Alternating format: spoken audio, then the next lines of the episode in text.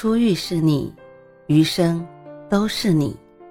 嘿，朋友你好，我是兔子，欢迎来到情感故事馆。在这寂静的夜里，愿兔子的声音能够陪伴你，温暖你。兔子与你在一起。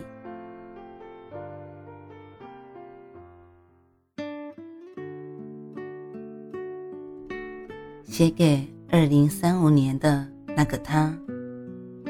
时间转世到二零三五年的时候，掐指一算，我已有三十三岁，生命时钟也在岁月长河中已缓缓转了三十三年。恍惚间，你和我也已有些许年没有见了。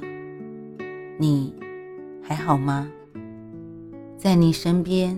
也已经有另一个人的陪伴，也有别的陌生人和你说晚安，你也肯定早嫁为人妻了。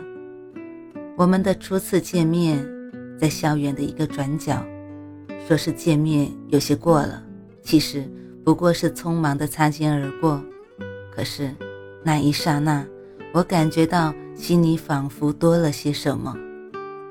一次悄然又一次的相遇。我们相识了，彼此接触，坠入爱河。那个时候的我就是一个混子，因为爱上了他，我决心改变，用一年的时间拿到了全校前五十的名次。到了中招的那天，他的成绩不理想，去了一所算不上太好的高中，我考上了县里第一的高中。家里为我的所为感天谢地，我独自孤寂了一个月之久，决心将自己的志愿偷偷的更改。不巧被发现了。打那以后，我和他之间所爱隔山海。有时候爱总在无声的挣扎。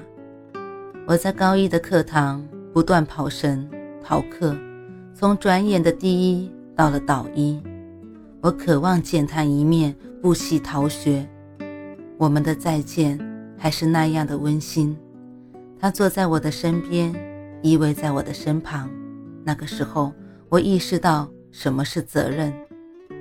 那个时候，往后的碎片猛地一抽我的大脑。成年的我该怎么守护他？凭我现在的满眼踌躇吗？爱总是奇妙的。我用了半年的时间，从导一冲回了第一，跻身全县前五十。爱总是无私的。那个时候，他还在文综的四百多分徘徊，我的成绩稳定在六百三十左右。闲暇的时候，我不禁又想起中招的画面。我们是不是又要因为差距而分离？不，不。不，我不想再离开他了。他已经等了我三年，这三年已经够了。我只想陪着他就好。我毅然决然地放弃了985大学，选了一个二本陪着他，并默默地告诉他说：“考差了，去一所大学吧，以后天天都可以陪着你了。”那一天，他的笑真的很美。到了大学。我的才华有了施展，名声渐渐起来。他不知何缘由提出了分手，到最后我们竟真的分开了。曾经有一份执着的爱情摆在我面前，我没有好好珍惜，直到失去才后悔莫及。谢谢你的出现，给我带来的回忆。爱过你是我这辈子最开心的事情。三生有幸遇见你，纵使悲凉也是情。至此的我，已不能再为你做什么。愿我以我百年孤独，换你来世安度。有个爱你的人，替我守护你。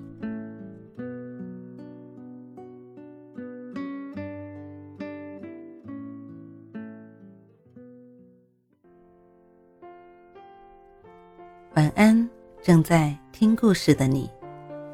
如果你还是睡不着，可以来直播间和兔子聊聊天，也许兔子能哄你入眠呢。每晚十点，兔子都会在直播间等你，只为和你道一声晚安，好梦。